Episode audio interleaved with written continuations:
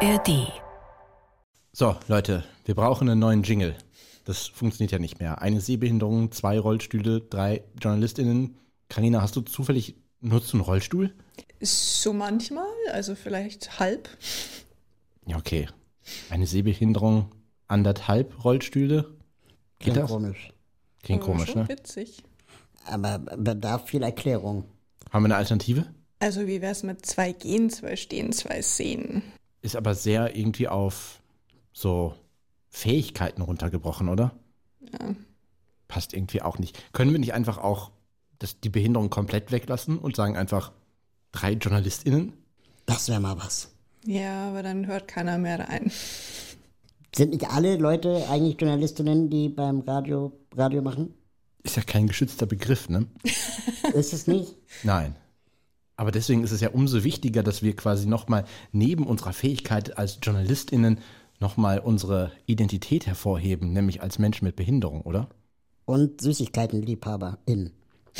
Aber das kommt, glaube ich, nicht in den Jingle mit rein. Also ich würde vorschlagen, eine Sehbehinderung, ein Rollstuhl, eine chronische Erkrankung. Wäre das okay? Ja. Mangels besserer Ideen.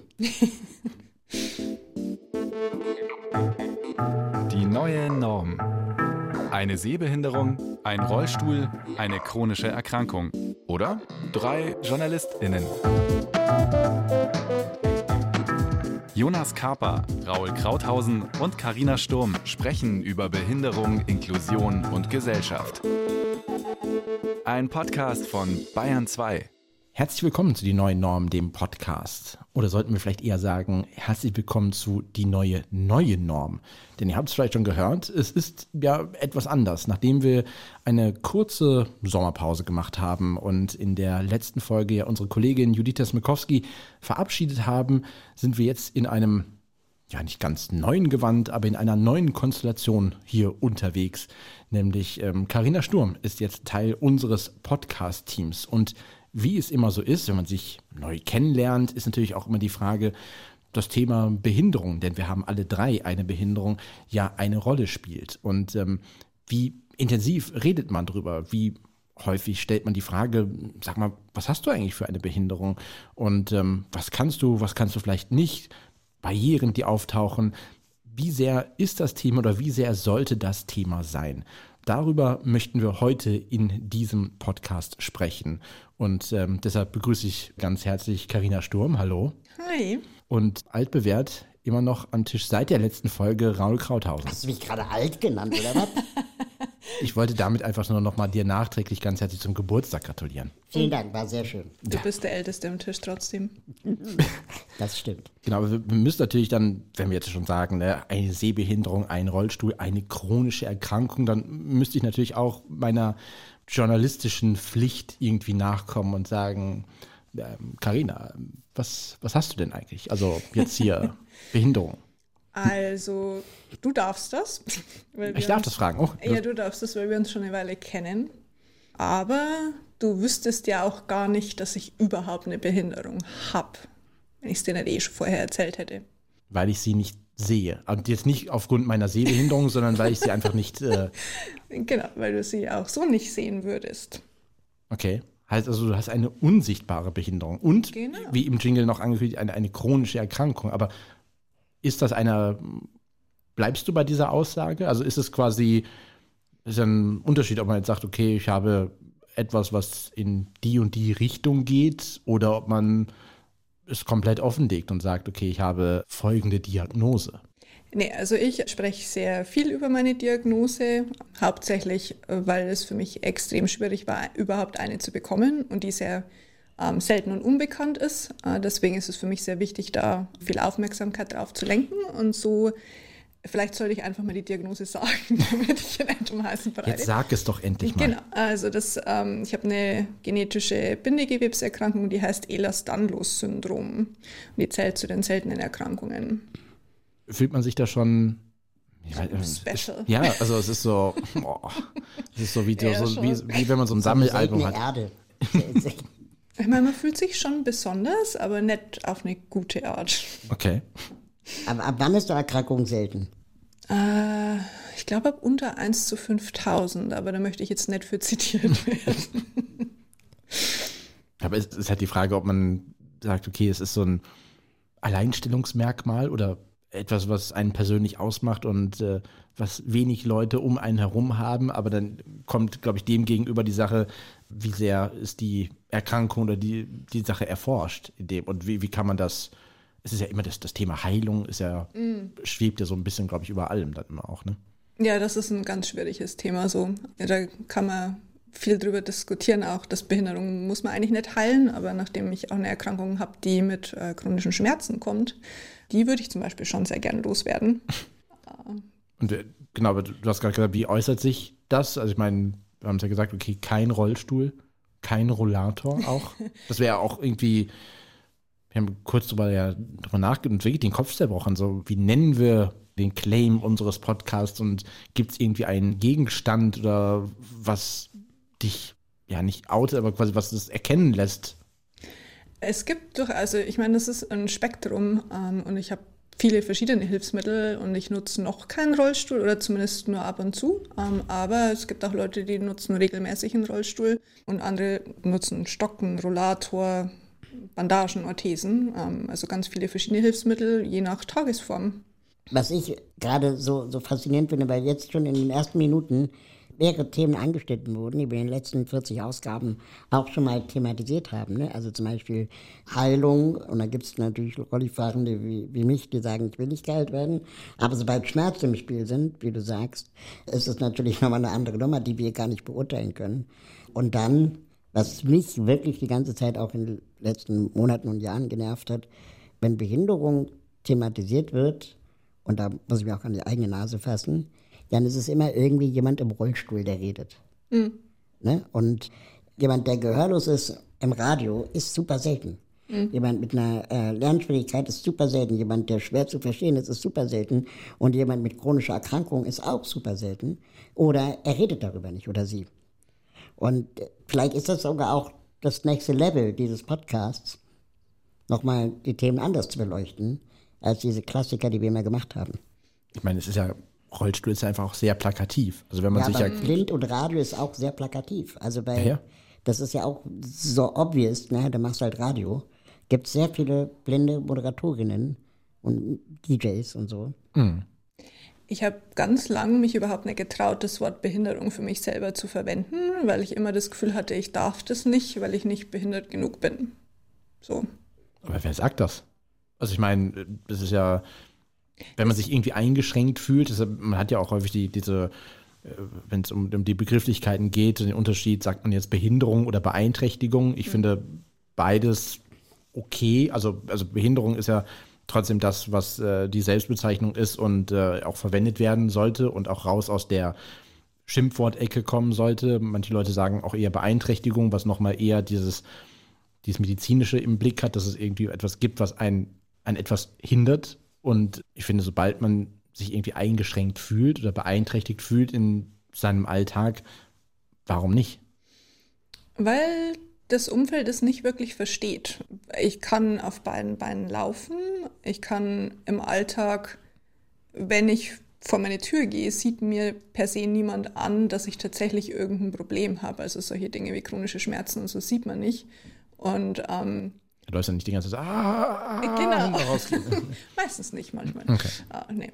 Aber ich glaube, mir wurde auch immer vermittelt, dass die einzige Behinderung, die es im Endeffekt gibt, ist jemand im Rollstuhl. Und dann fühlt man sich irgendwie einfach den Menschen gegenüber nicht behindert genug und wie, als würde man irgendwie den Menschen was wegnehmen und für sich selber claimen. Mhm. So. Raul, du bist im Rollstuhl unterwegs.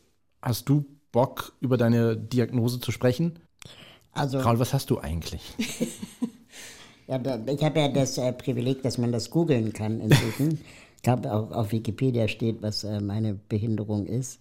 Ich habe selber aber ja auch jahrelang den Fehler gemacht, bereitwillig, ungefragt, random people ähm, meine, meine Behinderung zu erzählen, meine genaue Diagnose. Einfach weil ich immer dachte, das will mein Gegenüber wissen. Bis ich irgendwann auch erkannt habe, auch zum äh, Schutz meiner eigenen Würde, dass man das nicht jedem aufs Brot schmieren muss und man auch das Gegenüber in dieser Unklarheit lassen kann, unsicher zu sein, was hat er oder sie denn jetzt? Und wenn er oder sie es wirklich wissen will, so wie Karina sagt, dann erzählt man das ja vielleicht nach ein paar Malen, die man sich kennengelernt hat. Aber es ist keine geile Dating-Frage. Nee. Ja, kann ich verstehen, ja. Also bei mir ist es häufig irgendwie so, dass dann äh, ich auch nicht über meine Diagnose spreche. Also Thema Sehbehinderung ist da und immer schon der Unterschied, ja, Sehbehinderung, aber nicht blind. Aber dann Wie hat viel man. siehst du denn noch eigentlich? Genau, das ist die häufigste Frage, wo ich mir auch manchmal denke, so, okay, ich habe mal darüber nachgedacht, so nehme ich irgendein Bild von einer Landschaft oder aus einer Stadt und bearbeite das in Photoshop so nach, dass ich das dann Leuten zeigen kann und immer sage, so viel. Dann, Geht das? weil, Aber was schreibst du dann drei? Oder- Also was ist denn auf dem Bild zu sehen? ja, äh, Also wenn du als, sorry, jetzt, jetzt mal kurz, lass da kurz rein jetzt, ja. Als sehbehinderter Mensch an Photoshop sitzen und ein Bild machen, ist es dann doppelt schlecht zu erkennen? Äh, Versteht, was ich meine? Musst du HD auf SD runterrechnen, damit überhaupt, versteht? nee, das ist dann Minus mal Minus. Wenn Minus- ich quasi sehr schlechte Bilder angucke, sehe ich die sehr, sehr scharf. Okay, aber ich, ich denke dann so die ganze Zeit, was soll denn die Person jetzt mit dieser Information eigentlich anfangen? Dass du jetzt irgendwie, keine Ahnung, in der Mitte was siehst oder alles unscharf oder alles grau. Ich würde einfach sagen, nee, bei mir sind alle Menschen nackt. Ja. Das kann auch einschränken. Vor allem in Bewerbungsgesprächen. Oder? ja, Busfahren, wie auch immer, alle nackt. Ja, wäre schön. Also, Nein, situativ bedingt. Aber ja, wie, wie erklärt man das? Ne? Also ich merke zum Beispiel, wenn ich Leuten sage, ich habe Glasknochen, so jetzt wissen es alle, ähm, dann geben die mir nicht mehr die Hand bei der Begrüßung. Weil sie Angst haben. Weil sie Angst haben, mir die Hand oder den Arm zu brechen. Wenn sie es aber nicht wissen, dann geben sie mir die Hand. Das heißt, ich mache mich behinderter durch das Preisgeben meiner Diagnose.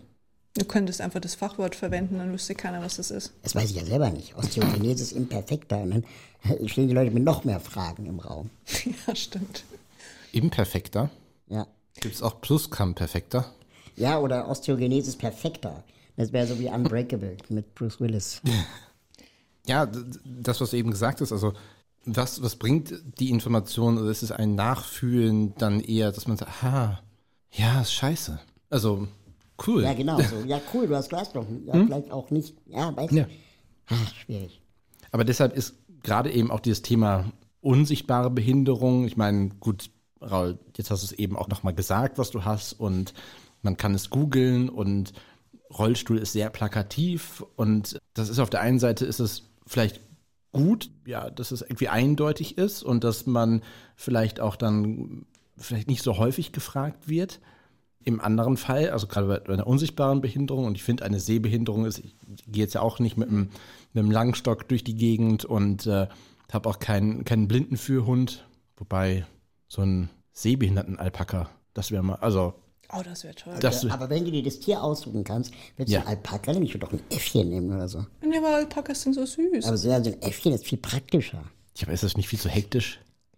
Also, ja, wenn, wenn dann so ein Sehbehinderten-Elefant, so, Ja. das ist, wenn ich dann, wenn ich morgen da Da mich war hier, im- Bus mit. ja, oder im Büro hier, das, nein, aber das ist ja dann so, dass man sich trotzdem, ja, unbehelligt durch die Gegend bewegen kann und so in der Masse untergeht, aber dann trotzdem, also das finde ich manchmal sehr angenehm, weil man nicht sofort von weitem erkennt wird, ah, da ist ein Behinderter oder so, aber du musst trotzdem dich immer wieder outen. Also wie häufig ich irgendwie schon im Supermarkt gefragt habe, wo irgendwo Gegenstände sind und die VerkäuferInnen dann gesagt haben, ja, da vorne und zeigen irgendwie mit dem Finger dahin, wo ich dann wieder sagen muss, ja, schön, aber können Sie mir genauer zeigen, weil ich erkenne es nicht. Also, wie? Hä? Ah, ach so, und dann, also, du musst quasi dich immer wieder, Stichwort, was sieht man, du musst dich immer wieder nackig machen. Ja, das hat halt zwei Seiten. Ich meine, auf der einen Seite ist es, also für mich persönlich gerade als Frau, wenn ich irgendwie alleine unterwegs bin, trage ich meistens keine Hilfsmittel, damit ich eben als nicht behindert durchgehe, weil das auch ein, ein Sicherheitsding ist, so, also gerade wenn man alleine unterwegs ist als Frau. Aber auf der anderen Seite stehe ich dann aber auch gleichzeitig halt im Bus und habe keinen Sitzplatz und muss irgendjemanden fragen, ob er für mich aufsteht. Und das funktioniert nicht immer ganz so gut, weil ich halt eben aussehe wie eine junge oder mittelalt mittlerweile äh, gesunde Frau. Und Frau, stehen Sie mal auf hier. Ja, ja. Und da würde man sich dann teilweise wünschen, dass man sehen könnte, dass man eine Behinderung hat. Aber dann zum Beispiel bin ich mit Raul unterwegs, zum ersten Mal wirklich, und da kommt ein Kind auf ihn zu und das Erste, was das Kind sagt, ist, wieso bist denn du so klein? Und Raul ist total lässig und cool und nett mit dem Kind und ich war nur halt da total genervt und dachte mir, ist das echt jeden Tag so? Ja, das ist äh, definitiv jeden Tag so. Ja, aber das ist auch super anstrengend. Deswegen, da, da möchte ich dann zum Beispiel, also die, die Erklärung möchte ich nicht jeden Tag geben, glaube ich, oder gewöhnt man sich da irgendwie dran. Ich hab, ähm, bin vor kurzem nach Brandenburg gefahren mit dem Regionalexpress und äh, da ist ja echt so eine Familie eingestiegen mit gefühlt 20 Kindern und ähm, die Erwachsenen haben sich entspannt zurückgelehnt, weil ihre Kinder ja jetzt beschäftigt waren und zwar mit mir. und die haben nicht nur, dass ein Kind gefragt hat, warum bist du so klein, sondern jedes Kind hat diese Frage dann nochmal gefragt und dann musste es jedes Mal neu die gleiche Antwort natürlich auch gehört bekommen. Und das war dann so nach einer halben Stunde, war ich dann irgendwann auch sauer auf die Erwachsenen, dass sie dann einfach ihr Kind so bei mir abgestellt haben. Oder ihre Kinder. Und dass ich dann irgendwann zu der einen gesagt habe, also es tut mir leid, aber ich denke, ich habe jetzt meinen pädagogischen Auftrag hier erfüllt, äh, dass sie jetzt doch bitte ihre Kinder wieder einsammeln mögen, weil ich ja auch irgendwie gerade keinen Bock auf diesen Regionalexpress bei 35 Grad Hitze habe. Ja, ja. Ich meine, wenn du schon aktivistisch unterwegs bist, dann. Einmal Aktivist, immer Aktivist. Ja. Nee, Von dir erwartet halt, glaube ich, auch irgendwie jeder, dass du ständig eine Antwort auf alles hast. Aber da bin ich, glaube ich, inkognito unterwegs gewesen. Das war jetzt ohne Promi-Bonus. Aber das heißt, ihr beide könnt die Rolle spielen, so zu tun, als hättet ihr keine Behinderung. Definitiv. Ja. Sehr einfach. Das kann ich halt überhaupt nicht. Erzähl. Also ich verlasse das Haus und bin halt der Typ im Rollstuhl. So, und man kennt mich, man grüßt mich, meine Partnerin sitzt im Rollstuhl, wir werden gegrüßt. Wenn wir einzeln unterwegs sind im Stadtteil, werden wir gefragt, oh, wo ist denn Ihre andere Hälfte? Also wir sind so, wir sind so irgendwie, keine Ahnung, so ein bisschen wie so, wenn wenn das so ein Kinderwimmelbuch wäre, Ja. dann wäre die Frage, und jetzt suchen wir das heute fahrende Pärchen. ja. Also wo ist Walter? Also wo ist Raul? So, genau, wo ist Raul? Oder, ne, guck mal, guck mal, da ist er ja schon wieder. Oh, guck mal, heute ist er beim Bäcker und so. Ja, und okay, man kennt uns. Wir gehören irgendwie anscheinend zum Inventar dieses Stadtteils. Aber ich habe mich gerade gefragt, so, fragen die dich, wo ist deine andere Hälfte, weil sie nach deiner Partnerin fragen Ja. oder weil du so klein bist? Nee, nee. Das ist sehr witzig. Nee, äh, ehrlich gesagt, die fragen äh, nach meiner Partnerin. Und äh, sie wird auch nach mir gefragt. Ja. Also ich finde es irgendwie witzig und ich nenne uns dann, das mag sie überhaupt nicht hören. Ja, wir sind die Kleinis hier in der Stadt. Aber das mag sie halt nicht, das Wort, aber ich finde es irgendwie witzig. Hm. Lange Rede, kurzer Sinn. Es ist ja jetzt Juli. Ja. Und der Juli, wie wir alle wissen, ist der Disability Pride Month. Also der Monat des Stolzes von Menschen mit Behinderung. Wobei Stolz im Deutschen, glaube ich, sowieso schwierig konnotiert ist, immer. Ja. Aber so in Anerkennung der Leistungen und auch der Community von behinderten Menschen, so ähnlich wie es den Pride Month von queeren Menschen gibt im Juni, ist der Juli der Pride Month von behinderten Menschen. Und was mir in den letzten Monaten äh, klar wurde, Jahren klar wurde, dass wenn Leute zu mir sagen, also ich weiß nicht, wie du das alles schaffst. Ähm, oder ich bewundere das, wie du das machst. Ich an deiner Stelle könnte das nicht. Dann habe ich das früher immer so als Aggression empfunden. Habe ich früher mal gedacht, so ja, heißt das, du würdest dich an meiner Stelle umbringen? Also was willst du mir sagen? Ja, ja. Und als ich mich dann aber mit diesem Pride-Begriff beschäftigt habe und dem Pride Month, ist mir klar geworden, dass diese Menschen eigentlich etwas anderes auch beneiden, nämlich die Akzeptanz der Behinderung. Und wenn ich als Mensch mit Behinderung die Behinderung nicht verstecken kann, so wie ihr das vielleicht könntet, äh, treffe ja die Entscheidung jeden Tag, bewusst oder unbewusst, du bist jetzt da draußen der Behinderte. Du könntest auch sagen, ich gehe gar nicht mehr raus, weil du dich nicht Genau. so zeigen wollen würdest. Äh, resignieren Ja. oder weitermachen. Ja. Die zwei Optionen habe ich im Leben gehabt oder kann ich jedes Mal mir neu stellen. Aber ich habe mich wahrscheinlich mit Kindesbeinen an schon entschieden, Leben machen, weitermachen. Und ich stelle mir die Frage gar nicht so oft. Und wenn ich mir jetzt, also ich kann mich auf den Kopf stellen und so tun, als hätte ich keine Behinderung und ich bin am Ende der Rollstuhlfahrer auf dem Kopf. So, ja, also das ist, macht ja gar keinen Sinn.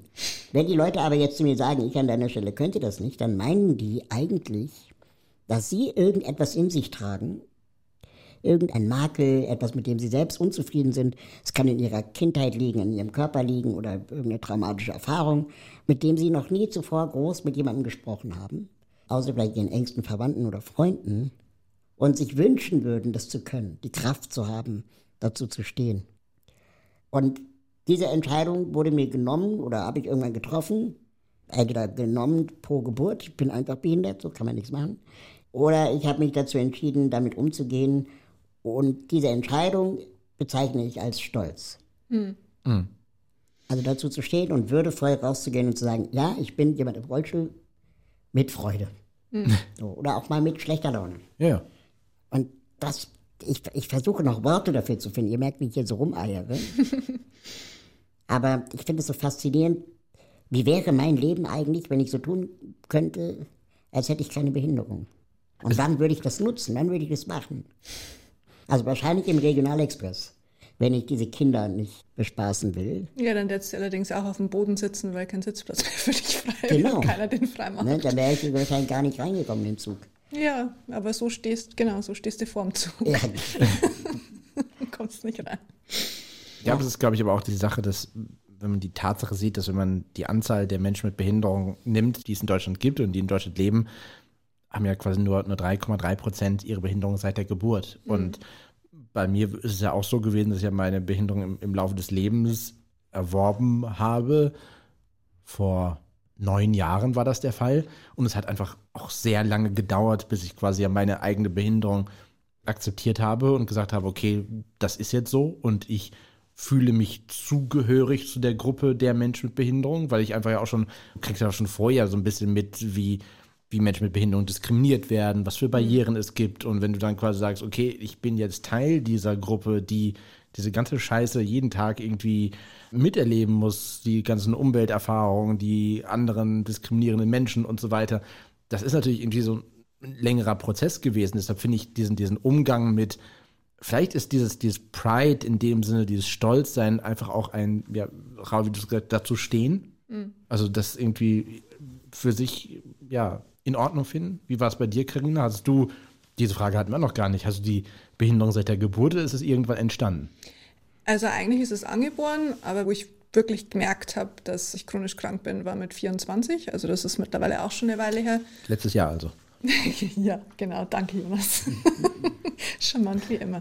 Nee, aber für mich war es ähnlich wie bei dir, glaube ich. Also das ist gerade, wenn man erst im Erwachsenenalter, aber trotzdem noch relativ jung ähm, chronisch krank wird, dass man ja noch weiß, wie das Leben vorher war. Also da gibt es quasi ein Vorm Kranksein und nach dem Kranksein und vor allem diese Periode von vielleicht ein paar Jahren oder so, die man von der einen Welt in die andere quasi geht, weil es doch ein ziemlich rapider Einschnitt oder großer Einschnitt ins Leben ist, ist mit viel Trauer verbunden, weil man erstmal irgendwie betrauert, was man alles nicht mehr kann. Und ich weiß ja noch genau, dass ich viel Volleyball gespielt habe, was ich jetzt nicht mehr kann. Ja. Und dann verliert man in dem Moment eigentlich alles, was einen ausgemacht hat, also seine komplette Identität und fühlt ja. sich irgendwie völlig verloren. Und dann aber eine Community zu finden, die mich mit so offenen Armen aufnimmt und wo ich auch so viel irgendwie das Gefühl habe, dass ich was beitragen kann, was mir mehr oder weniger sogar einen neuen Sinn im Leben gegeben hat, war, das glaube ich, ist für mich, ist Disability Pride ist, ein Teil von diesem größeren Ganzen zu sein und von dieser Community, die so hart arbeitet, Barrieren abzubauen und irgendwie gegen Ableismus kämpft. Genau. Aber sind wir jetzt Berufsbehinderte geworden? Also du definitiv. Also ich bin ja Journalistin. Also wir sagen doch, wir sind drei Journalistinnen. Raul, du doch auch. Ja, ja ich habe irgendwas mit Kommunikation studiert. Ja, aber du bist ja trotzdem mehr Aktivist. Aber sind wir das nicht irgendwie alle? Ja, ich meine, das ist sehr fließend, der Übergang. Hm. Aber Karina, war es bei dir auch so, dass du dann in der Retrospektive so ein bisschen auch immer unterschieden hast von vor und nach der Behinderung? Ja. Also bei mir war es irgendwie, manchmal ist es nicht mehr so hart drin, aber so wie man früher unterschieden hat, das war vor dem 11. September und nach dem 11. September, so wie das war vor Corona, nach Corona. Das war vor der Behinderung, nach der Behinderung. Das war so, so wie für andere Leute so ein einschneidendes Erlebnis. Also auch wenn es natürlich dann vielleicht jetzt nicht Tag X gab oder so, aber dass man schon irgendwie, ach ja, stimmt, dieses Erlebnis hatte ich damals noch, als ich noch sehen konnte. So, also, aber, aber das war doch schleichend bei dir, oder nicht? ja, ja, aber trotzdem, dass man, wenn man sich zurückerinnert an gewisse, gewisse Erlebnisse, dass man dann auch quasi weiß, ist es quasi, ist es eher dem zugeordnet ohne Behinderung oder ist es dem zugeordnet mit Behinderung? Also dein Körper hat sich schneller verändert, als du es wahrhaben konntest. Ja, ja. Und, und jetzt kommt auch noch das Alter dazu. Das ist ja, das ist, Ja, aber also ich meine, bei Carina war das so, du hast dann, warst dann irgendwann beim Arzt und der hat gesagt, ja, sie haben das und das. Nee. Bei mir war das tatsächlich schlagartig von einem Tag auf den anderen, wo es mir total schlecht ging. Und dann war ich ein Jahr eigentlich nur noch bettlägerig. Ach krass. Und dann hat es nochmal drei Jahre gedauert, also vier Jahre insgesamt, bis ich dann tatsächlich eine Diagnose hatte. Und in der Zeit habe ich halt alle erdenklichen Therapien ausprobiert und so. Aber also so wirklich anfangen zu akzeptieren, dass man chronisch krank ist, kann man ja erst in dem Moment, in dem man eigentlich wirklich weiß, was es für eine chronische Krankheit ist. Und deswegen spreche ich auch so viel über Diagnosen, weil die für mich extrem wichtig war. Obwohl ich auch weiß, dass das ähm, problematisch ist, weil es hier so ein bisschen ins äh, medizinische Modell füttert. Vielleicht sollte man kurz erklären, was das medizinische Modell von Behinderung ist. ja, gerne. Also da wird im Endeffekt die Diagnose als was Schlechtes gesehen, als was, was man heilen muss und ähm, steht im Vordergrund vor der Person. Und ich habe das Gefühl, dass ich dadurch, dass ich so viel über die Diagnose spreche, dass ich da auch so ein bisschen reinfütter. Aber auf der anderen Seite ist es auch nicht so, dass meine Diagnose bei mir irgendwie super im Vordergrund steht. Es ist halt einfach nur, ich möchte, dass andere Leute nicht die Erfahrungen machen wie ich und so lange brauchen, bis sie überhaupt eine bekommen. Und dem gegenüber steht eben auch das soziale Modell von Behinderung, wo man dann sagt, okay, und das ist ja das ja, verschieden Schöne an diesem Wort Behinderung, dass man ja sagen kann, man hat eine Behinderung und man wird auch behindert. Also das soziale Modell sagt ja, was wir auch, glaube ich, schon mal hier besprochen haben, es ist ja, außer mir geht es jetzt wirklich gerade in dem Moment körperlich schlecht mit Schmerzen oder was auch immer, aber es ist ja nicht so, dass ich morgens aufstehe und sage, Guten Morgen, Jonas, du Mensch mit Behinderung, sondern ich merke meine Behinderung erst dann, wenn ich auf Barrieren treffe oder auf Diskriminierung. So, also deshalb dieses behindert werden durch die Gesellschaft, durch die Umwelterfahrung und so ist halt eher dieses soziale Modell von Behinderung. Und die beiden stehen halt so ein bisschen auch in Wechselwirkung. Beides gehört irgendwie dazu. Also ich finde, beides hat hat seine Berechtigung in dem Sinne, aber natürlich ist, wenn man es nur rein auf das Defizitäre legt, den Fokus und sagt, es gibt die Erkrankung, es geht darum, was kann die Person nicht, was ne, immer das Schlechte, das Defizit, dann ist natürlich sehr einseitig, weil man sich dann gar nicht mehr um die Barrieren kümmern muss, weil die Person ist ja, in verschiedenen selber schuld. Also sie hat ja, sie kann ja nicht. Ja. Also, Aber ich finde das total interessant. Also jetzt zum ersten Mal wird mir klar, was meine Rolle als jemand, der eine Behinderung hat, die man kennt. Also klar, Querschnitt kennt man auch, ne? Aber wenn ich den Leuten sage, ich habe Glasknochen, dann hat jeder schon mal dazu irgendwas gehört. Und jeden Arzt, den ich spreche, hat davon im Studium gehört. Ja. So, die machen alle eine Stunde Glasknochen. Weil es ist nah an Osteoporose und keine Ahnung was und Knochen ist ein Ding. Bei Menschen äh, haben sie relativ viele von und es ist doof, wenn sie nicht gehen. So, und dann ist halt Glasknochen Teil des Studiums. Und mein Spezialistinnen-Arztproblem ist jetzt nicht, finde einen Arzt, der Glasknochen hat, kennt, sondern mein Spezialistinnen-Problem ist, welcher Arzt traut sich zu, meine Ohrknöchelchen zu operieren, die besonders klein und fragil sind. So. Aber alle wissen, das ist ein Problem. Und bei euch ist es so, die Leute wussten vielleicht oft gar nicht, was ihr habt. Haben rumgestochert, rumdiagnostiziert, ewig gesucht. Eigentlich noch viel schlimmer, weil das zurückgeht auf, die Leute glauben auch gar nicht, dass dir was fehlt. Wenn Okay. du als 24-jährige, gesund aussehende Frau, die vorher sehr, sehr sportlich war, dadurch auch dementsprechend relativ athletisch ausgesehen hat, dich da hinsetzt und ihm im Endeffekt sagst, du fühlst dich todkrank gerade und hast furchtbare Schmerzen und der Arzt, meistens männlich und ein bisschen älter, so, sagt dir, "Mm, so eine jung aussehende Frau wie du, Das ist der Stress. nee, das muss Stress sein, du bist halt ein bisschen depressiv, mach mal mehr Yoga oder trink diesen komischen Früchtetee hier und Wo man sich auch denkt, so, wir- keine Ahnung, 21. Jahrhundert und die argumentieren noch mit Stress und Früchtetee. Ja, weil halt hier Gender Bias ein großes Problem in der Medizin ist, vor allem für junge Frauen in Machtgefällen zu halt Ärzten. Also wenn du jetzt ein junger Mann gewesen wärst? Habe ich das Gefühl, wird teilweise besser laufen. Weil allgemein da gehen diese Stereotypen rein, von Männern wird nicht erwartet, dass die sich unnütz beschweren bei Ärzten. Mhm. Da wird davon ausgegangen, dass wenn die Schmerzen haben, dann haben die Schmerzen. Wenn Frauen das machen, dann sind sie ein bisschen hysterisch. Mhm. Ach, scheiße. Ich meine, die existieren immer noch in Medizin. Ja, ja. Und es spricht halt keiner drüber. Du hast mir vor ein paar Wochen mal, das hat mich wirklich nachhaltig nachdenklich gemacht, hast du mir erzählt, dass du ewig lang die Diagnose gesucht hast, unfassbar viel Geld ausgabst. Ja. Und dann deine Symptome bei ChatGPT eingabst. Das habe ich getan. KI. Und dann? Und was Ja. hast du? Ich habe äh, meine Diagnoseliste von tatsächlich ganz am Anfang der ersten Woche, wo ich krank wurde, habe ich bei ChatGPT rein und habe ChatGPT gefragt, das ist die Patientin, welche Diagnosen kämen in Frage? Und ChatGPT hat mir vier Diagnosen ausgespuckt, alle, die relativ gut zu den Symptomen passen. Und meine Diagnose war eine davon. Fünf Minuten gedauert. Fuck. Ja. Kann das bedeuten, dass die Diagnostik revolutioniert werden könnte mit solchen Hoffentlich. neuen Ich meine, das Ding ist halt, künstliche Intelligenz hat nicht wirklich irgendeinen Bias. Also die haben, da gibt es nicht dieses eben Gender Bias zum Beispiel. Ne? Die ChatGPT interessiert sich wenig dafür, ob das ein Patient oder eine Patientin ist ähm, oder non-binary oder also da gibt es einfach diese Stereotypen nicht.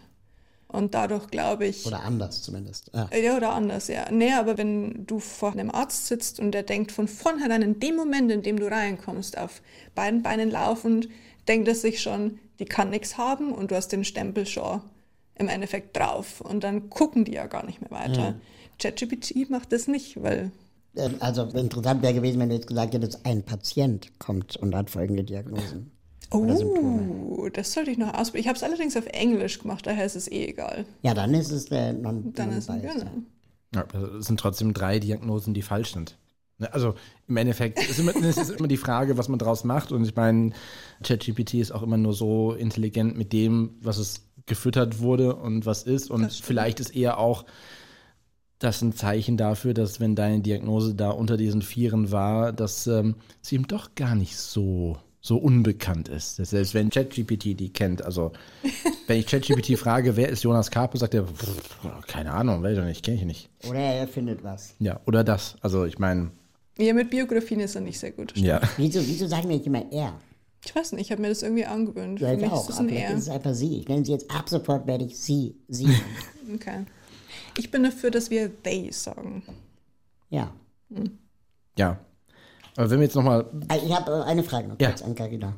Wenn man so lange die Diagnose sucht und dann bekommt man am Ende den Namen genannt, kann es ja auf der einen Seite erleichternd sein, aber bleibt ein Restzweifel? eine Diagnose? Eigentlich nicht. Also, weil zu dem Punkt war es dann schon sehr eindeutig. Und vor allem, nachdem es genetisch, also, das ist durch Gene bestätigt und ich glaube, Gene lügen nicht wirklich. Gene Lüge. Aber wenn wir jetzt nochmal zurückkommen zu unserer Podcast-Folge. Genau. Na, aber nochmal zu der Thematik, inwieweit, also wie sehr äh, intim darf man auch über Behinderung sprechen oder beziehungsweise wie sehr steht Behinderung eben auch oder die Behinderung im, im Vordergrund. Ist sie für uns als Podcast, als die neue, neue Norm, Nein, wie auch immer. Nein, aber hat es eine Relevanz, dass wir JournalistInnen mit Behinderung sind? Müssen wir hier proaktiv immer auch über unsere Behinderung oder in deinem Fall, Karina, dann quasi über die, die Diagnose sprechen, um uns zu legitimieren, dass wir hier ein, ein Podcast sind zum Thema Behinderung? Wir haben ja ganz am Anfang gesagt, wir können auch einfach sagen, die neue Norm. Drei Journalistinnen, Karina Sturm, Jonas Kaper und Raul Krauthausen sprechen über Behinderung, Inklusion und Gesellschaft. Geht ja auch. Ja, aber wir haben ja auch irgendwie eine äh, spezielle Perspektive durch die Behinderung, würde ich denken. Das ist ja eigentlich auch der Grund, warum wir über Behinderung sprechen, oder? Wäre es nicht seltsam, wenn Nichtbehinderte über Behinderung sprechen würden, wie wir das gerade tun? Aber vielleicht könnte man das so machen, dass wir das nur noch auf Nachfrage sagen. Ja. Aber es weiß ja ohnehin jeder. Ich meine, du hast einen Rollstuhl. Und den dich man, kennt jeder. den man im Radio nicht äh, sieht. Das stimmt. Also ich bin inzwischen am Punkt, ich verstecke meine Behinderung nicht mehr. Also auf Fotos sieht, soll man sehen, dass es einen Rollstuhl gibt. So.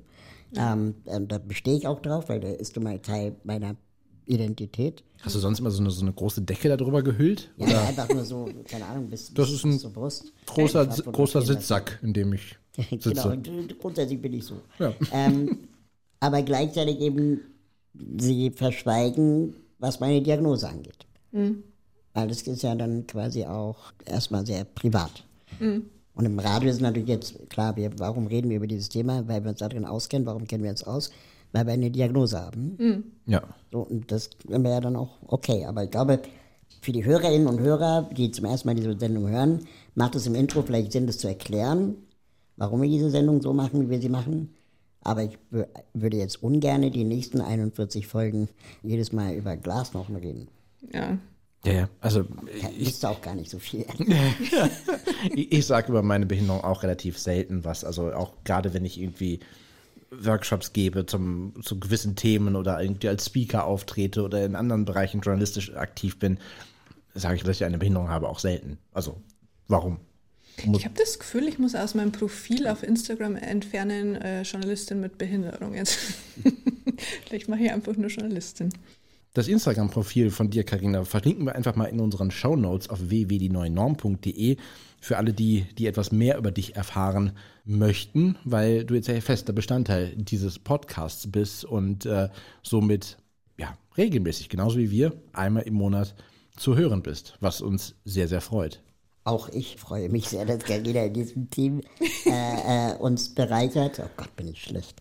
Ich glaube, dieses Thema sichtbar, unsichtbare Behinderung, wie weit reden wir darüber, wie weit müssen wir darüber reden, wollen wir auch darüber reden, ist Teil auf der Aufklärung unserer Aufgabe, ja oder nein? Müssen wir alle aufklären? Werden wir jemals alle aufgeklärt bekommen? Diese Fragen werden uns in den nächsten Folgen wahrscheinlich immer wieder öfter neu und anders begegnen. Und ich habe für mich jetzt in den letzten Monaten wirklich das Gefühl, dass ich eine neue Erkenntnisstufe erreicht habe. Durch Next Level. Ja, ohne Witz. Also neue Erkenntnisstufe erreicht habe, einfach durch das Treffen von Menschen mit anderen Behinderungen als meiner. Oder Menschen, die nicht nur im Rollstuhl sitzen, sondern Menschen, die auch andere Behinderungen haben. Und es ist so faszinierend, auch meine eigenen Vorurteile und Stereotype zu hinterfragen und abzulegen und dann eigentlich, und das ist das Geschenk an alle Hörerinnen und Hörer, es geht ja gar nicht darum, wie jemand etwas macht, es geht doch um das Ergebnis. Und das finde ich so, das ist mir zum ersten Mal klar geworden, als ich meiner Partnerin dabei zugesehen habe, wie sie einen Einkaufswagen ausräumt. Sie hat halt wie alle anderen Einkaufswagen ausgeräumt, so. Aber es sieht halt anders aus. Und ich dachte mal, ich will jetzt helfen, ich will jetzt helfen, ich will jetzt helfen. Aber dann dachte Und dann ich, hast du nee, gesagt, so, nö, mach mal. ich kann auch gar nicht helfen. Ach so. so. Das habe ich zum Beispiel jetzt gerade total vergessen. Ja. Aber ich habe ich hab gedacht, du, du, du sitzt daneben so, ja, ja, lass die mal Und machen. dann haben wir gesagt, komm, wir können uns mal gucken, dass wir jemanden mitnehmen, der wieder uns dann beim Einkaufen hilft. Und sie so, du Gaul, ich mache das mein Leben lang so. Das ist schon okay. Es war irgendwie geil. Und so eine Perspektiven neu zu sehen, das Ergebnis ist das Ziel, dass man am Ende den vollen Kühlschrank hat. Also natürlich ist es wichtig, dass man einen vollen Kühlschrank hat, aber es muss natürlich auch etwas reinpassen. Ne? Raul, bei dir wieder das, das Video bei den Sommertemperaturen, du gibst, begibst dich auch häufig mal in den Ja, wenn Kühlschrank. ich im Ne? Kühlschrank bin, aufgrund der Temperaturen draußen, äh, dann ist wenig Platz im Kühlschrank.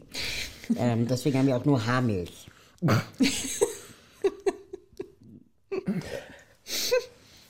so, und wer von euch war schon mal im Kühlschrank?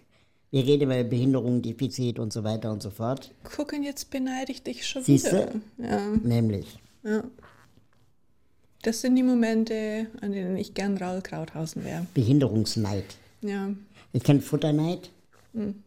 Beneidest du mich auch für meine unsichtbare Behinderung? Also wie gesagt, ich würde es gerne mal ausprobieren, wie das ist, so zu tun, als hätte man keine. Ich war kurz davor zu sagen, Schmerzen, damit kenne ich mich auch aus, aber ich glaube, das ist eine andere Nummer. Gibt ja kein Ranking. Ja, genau. Ich glaube, der ähm, Punkt, den du machen wolltest mit äh, deiner Partnerin und dem Einkaufswagen, war, dass Behinderung sehr bre- breites Spektrum ist und ähm, wir alle unterschiedliche Fähigkeiten haben, aber irgendwie kreative Wege finden, Barrieren zu überwinden. man könnte ja auch sagen, in der Behinderung getrennt, in der Sache vereint. Also unterschiedliche Behinderungen, aber alle haben wir irgendwie Herausforderungen oder auch Vorteile, Stichwort Kühlschrank und Sommer, Stichwort unsichtbare Behinderung mhm. und so weiter. Das ist ja dann, man, man zieht ja die, die, eigenen Vorteile auch raus und ist halt eben auch kreativ, um irgendwelche Sachen umzusetzen und äh, sein Leben so zu leben, wie man es gerne möchte. Und diese Kreativität werdet ihr auch vielleicht hören in den nächsten Folgen unseres Podcasts Die neue Norm, wenn wir mit vielen interessanten Themen wieder auf euch warten und jetzt auch sehr froh sind, dass wir nochmal eine ganz andere Perspektive hier mit am Tisch sitzen haben und diese mit einfließen lassen können. Das war die neue Norm der Podcast und wir freuen uns, wenn ihr dann beim nächsten Mal auch wieder mit dabei seid. Bis dahin. Tschüss. Tschüss. Tschüss.